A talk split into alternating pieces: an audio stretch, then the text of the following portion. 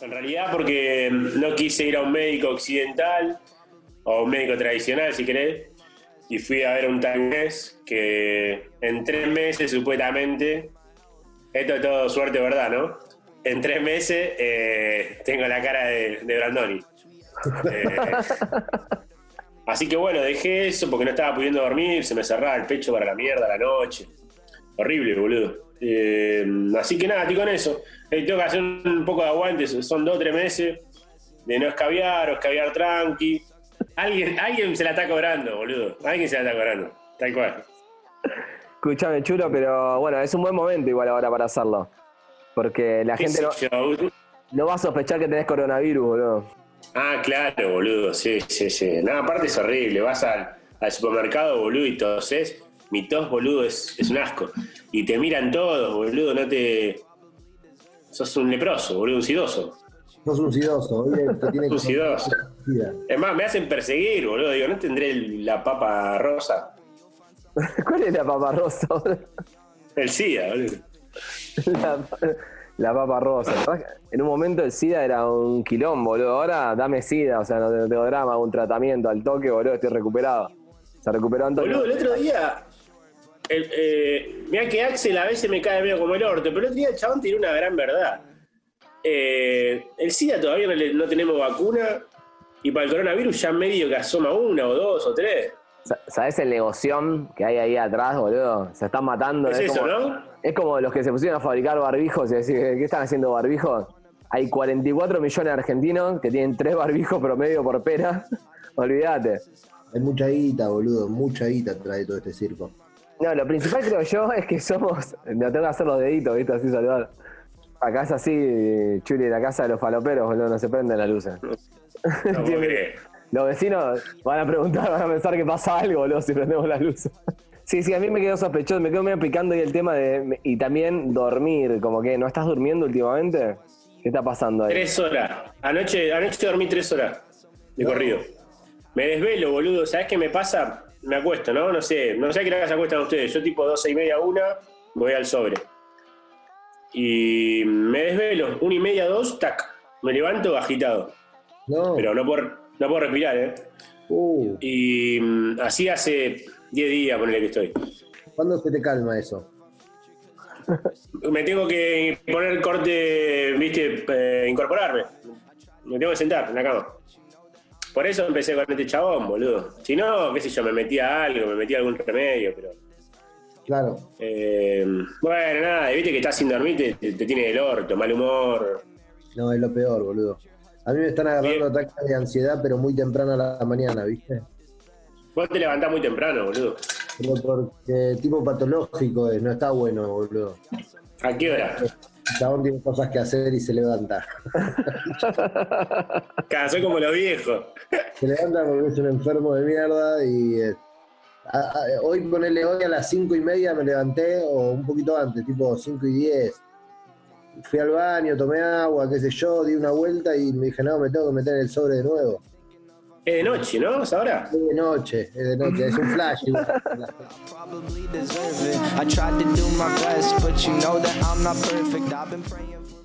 Pero hay algo mucho más grave. Usted prometió un equipo de fútbol que siempre iba a protagonizar cualquier campeonato, iba a jugar y a discutir cualquier título.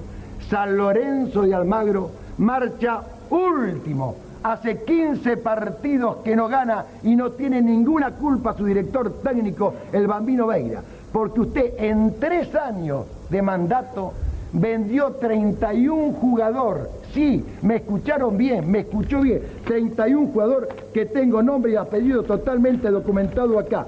Acá lo ve, 31 jugadores. Jugadores. Jugadores, realmente insólitos, nombre y apellido. Y entonces acá quedó demostrado una vez más de algo muy, de algo fundamental. Que yo no dudo de su honestidad, no dudo de su amor a San Lorenzo de Almagro pero entiendo que las cosas que hizo las hizo muy mal, que tiene que dar un paso al costado y dejar que venga otra gente a poner a San Lorenzo en el sitial que realmente se merece. Por lo menos así lo veo.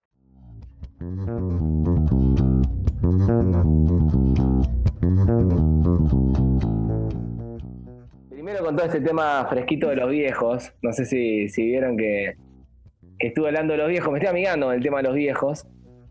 Pero me di cuenta, boludo, que, que Instagram, que es en la que estamos todos ahora, boludo, se nos está llenando de viejos de a poco, se nos está llenando de consignas del día de, que es una paja esto del día de y todo. Y eso que soy relativamente nuevo en todo esto, siento que hay que migrar, si es que hay que migrar de algún lado. Pero la, la- la invasión se está notando, o sea, ustedes no la notan. Yo tengo hasta mi vieja con usuario escondido chequeando, ¿entendés? Eh, Instagram, que supuestamente no puede estar. Mucho abuelo, mucho foto de recuerdo. Hay un olor a Facebook que se cae ahí, ¿eh?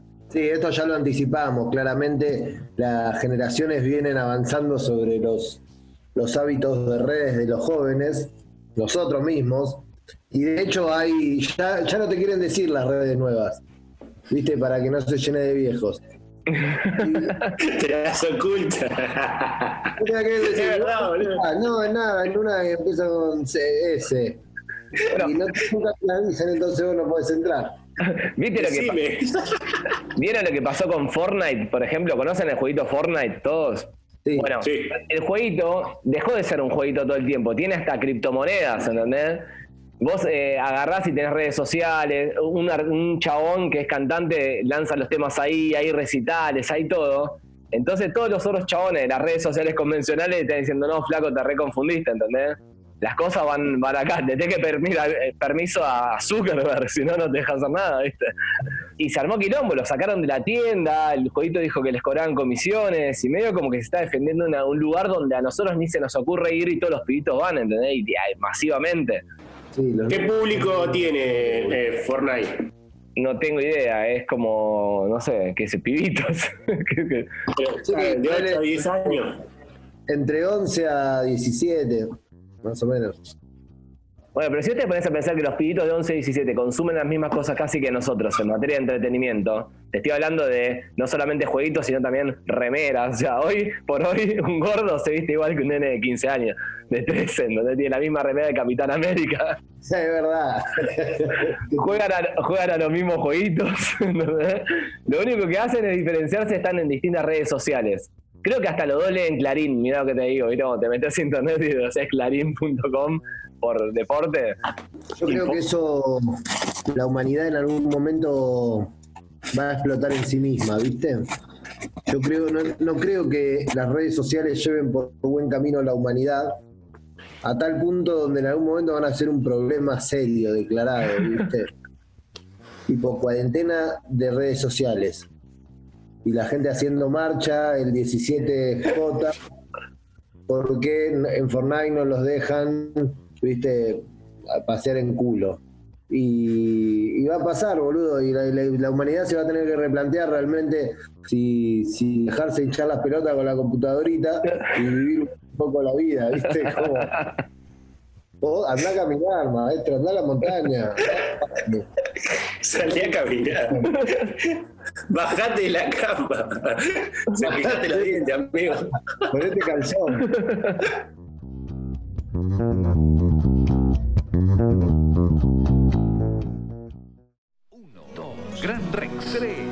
Agotados 5, 6, Gran Rex 7, 8, 9, agotados. Vos querés más, una noche más. La más importante en Buenos Aires, la más mágica. Ricardo Arjona en Ferro. 6 de abril, Arjona en Ferro. Gracias, Argentina. Se les quiere. Es otra Gracias. producción Phoenix Entertainment Group.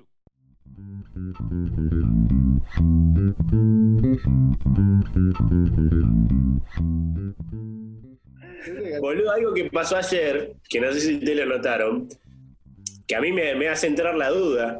Mucha, seamos libres, lo demás no importa nada. ¿Estamos seguros de que San Martín dijo eso? O sea, hay un audio. Porque lo suben todos con una impunidad.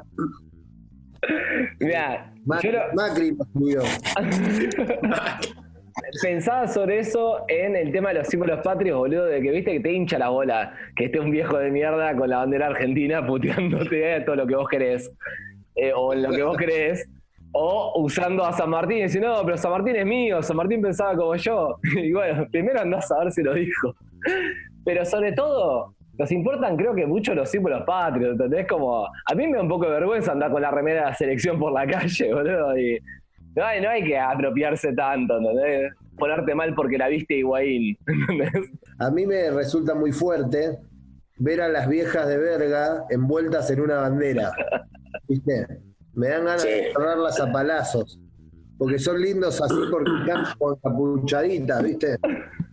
Señora, usted tiene el físico de mi mamá, no se envuelva en una bandera y, se tome el tren a retiro, porque es un poco incómodo para todos, ¿viste? Que no sé cómo hacerle entender a esa gente la incomodidad que generan en, en, todo, ¿viste? En la vida, en la, en la mente de los otros.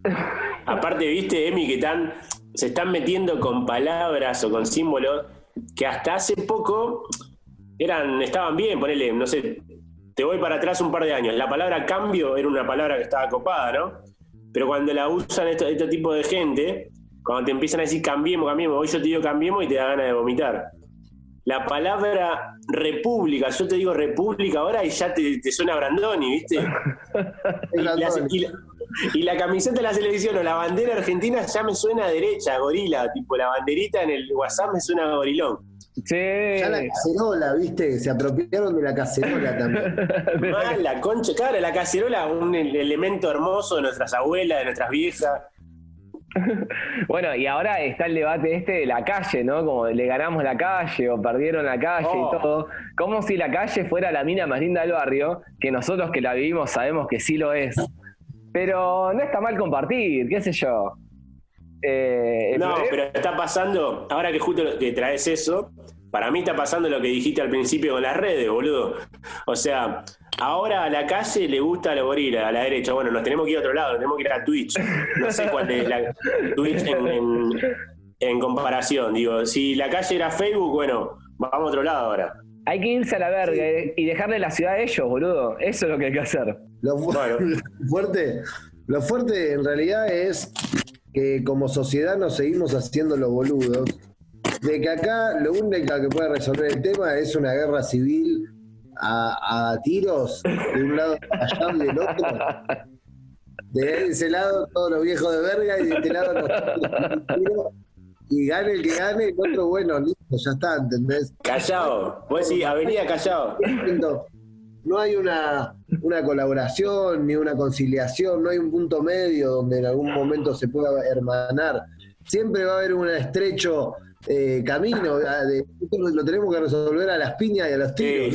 ¿no? sí. To- totalmente de acuerdo más. Viste que siempre se dice eso de a los barra bravas métanlos en adentro de una cancha y que se caguen a la piña. No, no, vamos a meter a la derecha y a la izquierda de una cancha. De la cancha del Boys. Claro, ¿quién queda parado? Es así, boludo. No hay otra forma, pero nos hacemos los boludos y Sí. creemos que, no, bueno, nos ganaron la calle, sí, nosotros vamos a, a volver y, y- y volvimos, y ahora ellos quieren el cambio, y nosotros eh, no, no, no vamos a, no sé, viste, como en nosotros, ellos muy marcado, y cuando hay un nosotros y un ellos tan marcado, la, resuelve, la respuesta está en los tiros, un par de bombas, no sé, destrucción, tener que destruir al otro grupo.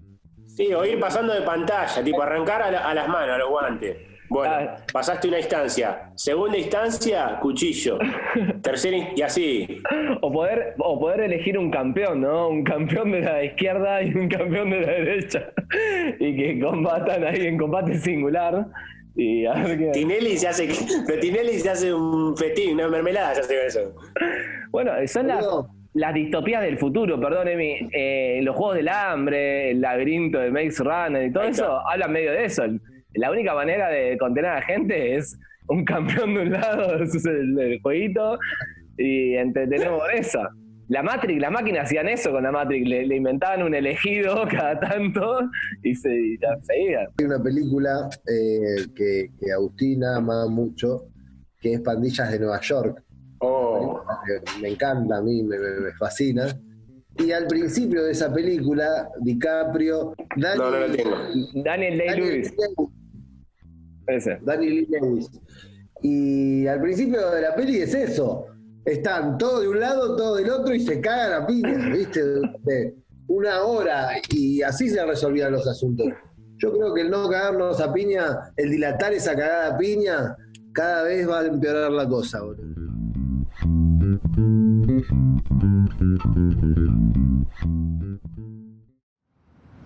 Usted sobornó a un funcionario público para obtener un beneficio personal.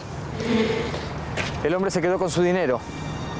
Y ahora usted pretende que nosotros lo ayudemos a recuperar lo que estúpidamente perdió. Yo preferiría no coimear a nadie, pero esto es Argentina y si no haces así no llegas a ningún lado. Bueno, reconozcámoslo, somos todos coimeros. El modo en el que se refiere a esta gran nación me revuelve las tripas. Y si bien es cierto que en las últimas décadas hubo una gran proliferación de idiotas, el hecho de que usted encabece esa lista no le da derecho a sugerir que todos pertenecemos a esa clase de gente. Ser claro, Perillo. Nosotros tenemos los medios suficientes como para recuperar su dinero. Y seguramente en un futuro lo vamos a ayudar. Pero de algo puede estar seguro. Su problema para nosotros no implica ningún tipo de prioridad.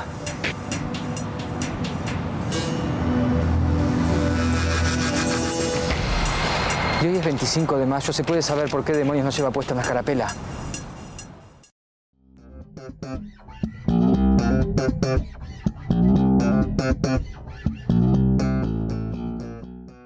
Aparte, te- eh, si querés te lo llevo al terreno de cuando éramos chiquitos, boludo, en la secundaria. Con eh, las mejores relaciones, las relaciones que salían más fortalecidas era la que tuvieron una pelea en el medio, una buena cagada piña en la costa, en el patio del recreo, en la esquina, en la librería.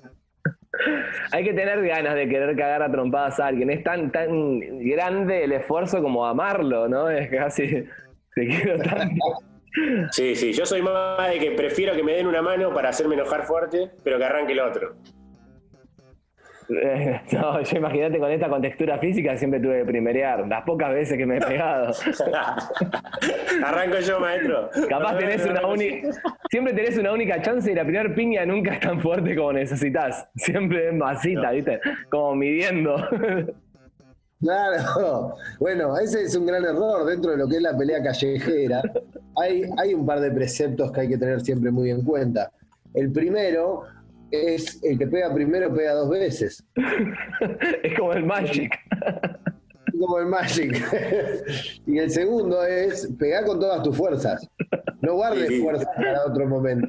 Deja todo, no, no va a haber un cuarto de final. Deja todo ahí. Cada piña tenés que dejar todo lo que puedas porque no es que va a haber un segundo tiempo. Esto dura segundos, ¿viste? Es un toque. son- Sí, y aparte lo peor de la pelea callejera, que no existe ninguna pelea callejera que no se reúnan cuatro o cinco personas a alentar alrededor. Entonces, eso es una presión, pero es mortal. ¿eh? La 12 diciendo, cagalo a palo. Son los bombos, los bombos, olvídate. Los bombos, la trompeta, ¿viste? Está Rafa, todo. Tengo, tengo una anécdota que es muy fuerte. Yo iba a un colegio bastante picante de San Martín, el Emilio Mitre, eh, y entré justo en una etapa donde los picantes habían copado el colegio, ¿viste? Ganaron el colegio, así como la derecha ganó la calle. Los picantes ganaron el colegio, el colegio le pertenecía a los alumnos picantes y a dos preceptores que se la bancaban, ¿viste? Que también eran picantes. Uno se parecía mucho a Aníbal Fernández, mucho. Si no, si no era Aníbal Fernández, pegan el palo. Revisá, capaz que de tu promoción, boludo, revisá. ¿eh? Historieta es que eh, había una especie de comedor en, el- en la escuela, en un lugar, una especie de buffet comedor. Y mm, en ese comedor estaba un niño, un niñito de primer año, que era negrito y, y peticito, y le decían Arnold. Y Arnold eh, ayudaba a limpiar ese lugar, el buffet. Y en cambio le regalaban un, un café con leche con galletitas. Era estudiante Arnold. Arnold se ganaba, se ganaba el pan con el sudor de su frente. Repetidor nato, Arnold, ¿no? ¿Cuánto- ¿Cuántas veces había repetido? Estábamos en la escuela, ¿viste? No había que trabajar para comer. Pero él trabajaba igual.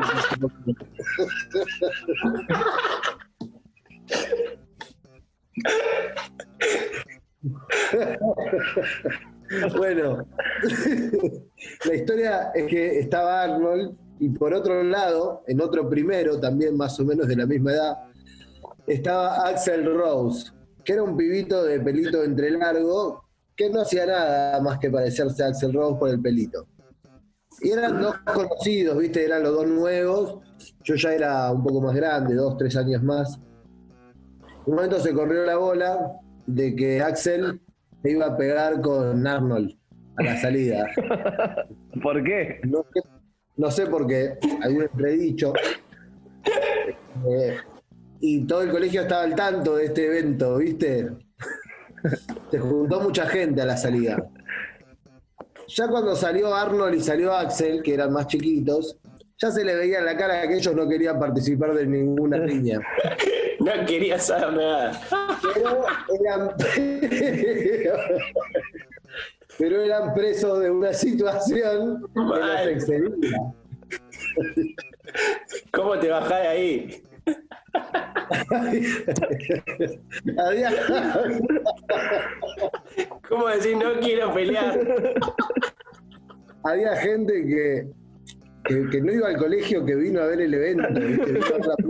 había juntado mucha, realmente mucha gente, gente chamullando en el medio del tumulto de ver pelear a dos pibitos. Y Era el programa, el programa que hacía Nico, ¿viste? Nico Respeto que iba por la plaza. El que hacían jueguitos. Era algo así. Bueno, el asunto es que eh, la escuela estaba del lado de Arnold, que era el humilde, ¿viste? Era el, el de abajo. Entonces, eh, Arnold ya estaba en el círculo de la pelea, cuando ya el círculo estaba armado, mucha gente en la plaza de la vuelta, En la Kennedy. en la Kennedy, en la calle Lincoln. Y mucha gente, círculo, Arnold en el medio. Llega Axel Rose a escena, irrumpe el círculo, muy canchero Axel Rose, diciendo Arnold me, me lo como. Tira la mochila, le tira la mochila al público en un acto osado, ¿no? Porque lo que- los verdaderos campeones que tiran la cosa al público y el público se la guardia. Acá no sucedió eso, más bien el público se la volvió a aventar en la cabeza. Axel Rose. Cabrón, estaba, Aparte, metido, capaz que tenía escuadra. estaba metido en la escena a morir, Axel. Lo estaba dando todo. Axel Rose aventó la mochila, el público la recibió y antes de que se pueda intercambiar cualquier tipo de golpe, Axel Rose recibió su propio mochilazo en la nuca, que el público se lo tiraron y, y ahí, ya- ahí empezó todo. Los niños, los niños no querían pelear, el público quería que haya pelea y los niños no. Y cuando los niños no quieren pelear, no, nadie se intercambiaba golpes. El público se empezó a fastidiar. De a poco, yo pagué mi entrada. hasta que, claro, no nada peor que el público desconforme. Dale algo a la gente. dale sangre, dale, dale algo. Y- hasta que un valiente y cruel del público escupió y todo el público empezó a escupir. no.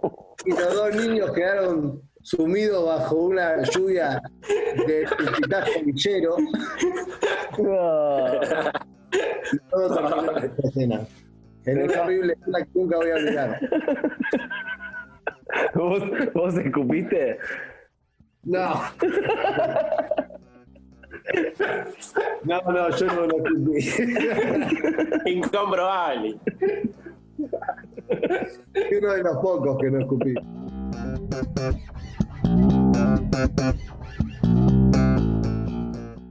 Este, hay palabras, hay palabras de las denominadas pa- malas palabras que son irreemplazables por, por sonoridad, por fuerza, algunos incluso por contextura física de la palabra.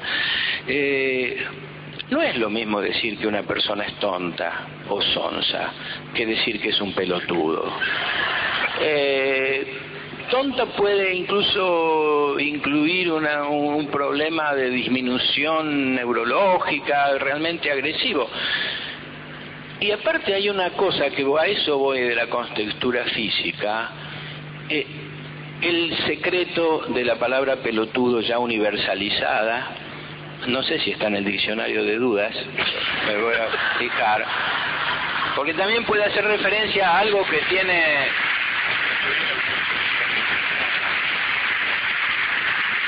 se puede hacer referencia, lógicamente, a algo que tiene pelotas, podría ser un utilero de fútbol, es un pelotudo, porque traslada la pelota. Pero digo, el secreto, la fuerza, está en la letra T. Analicémoslo, anoten las maestras, está en la letra T. No es lo mismo decir sonso que decir pelotudo.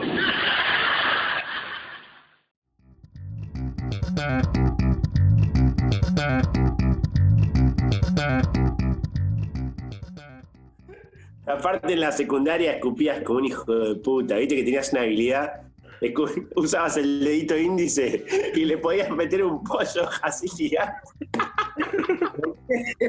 ¿Por qué se escupía tanto? ¿Qué le pasaba al recibimiento? Esta, esta era tremenda, la del dedito. Te arruinaba, boludo, te dejaba, pero era como que te bajen los, los pantalones, boludo. O sea, que yo seguía, eh, seguía muchas bandas punk, escuchaba y se estiraba en el punk más ramonero, más cabeza, se estiraba mucho escupir a los músicos. Imagínate que vos sos una banda punk así como que te va bien y todo, te va a ver un montón de gente y te garcean. Yo he escupido a, a propios amigos. Yo no lo hacía mucho, pero lo he hecho alguna vez. Así- es terrible. Es casi tan estúpido Bueno. como los que se tiran, ¿viste? Tiran, y a veces la gente no los agarra. Bueno, usted- ustedes saben cómo, ¿se acuerdan que había un lugar que se llamaba Hangar en Liniers? Sí. Sí. Bueno, el hangar, el último show del hangar se pudre cuando va, ve- Lemmy, Lemmy Kilmister y Motorhead van a tocar un día a Liniers, un viernes creo, ¿no? En Hermoso. realidad ellos tenían que tocar en la cancha de Argentino Junior. No sé qué pasó con la productora que dijeron, che, mira, no cerramos con la cancha del bicho, van a tocar en un lugar más chiquito que se llama Hangar, que queda en Liniers al lado del mágico boliviano. Bueno, dale. La realidad era que habían vendido entradas para un estadio y tenían un montón de gente de Motorhead, de Heavy Metal, que ya sabemos cómo es el público de Heavy Metal, que público complicado, hay que aguantarlo, ¿no? Eh, y querían entrar todos en el hangar, ellos, ¿no? Obviamente. La cosa que entraron todos, el era un escándalo, o sea, estaba- estaban todos apretados, pero apretados fuerte. Y en un momento Lemmy, Lemmy se asustó, dijo, paramos, cortó antes, ponele, cortó 10 temas antes del recital. La gente empezó a pedir que salgan otra vez, que salgan. Lemmy no salía. ¿Qué pasó? Se subieron todos al escenario y le empezaron a romper los equipos, se llevaron las guitarras, se llevaron el equipo y el hangar cerró para siempre, boludo. O sea, así cerró el hangar.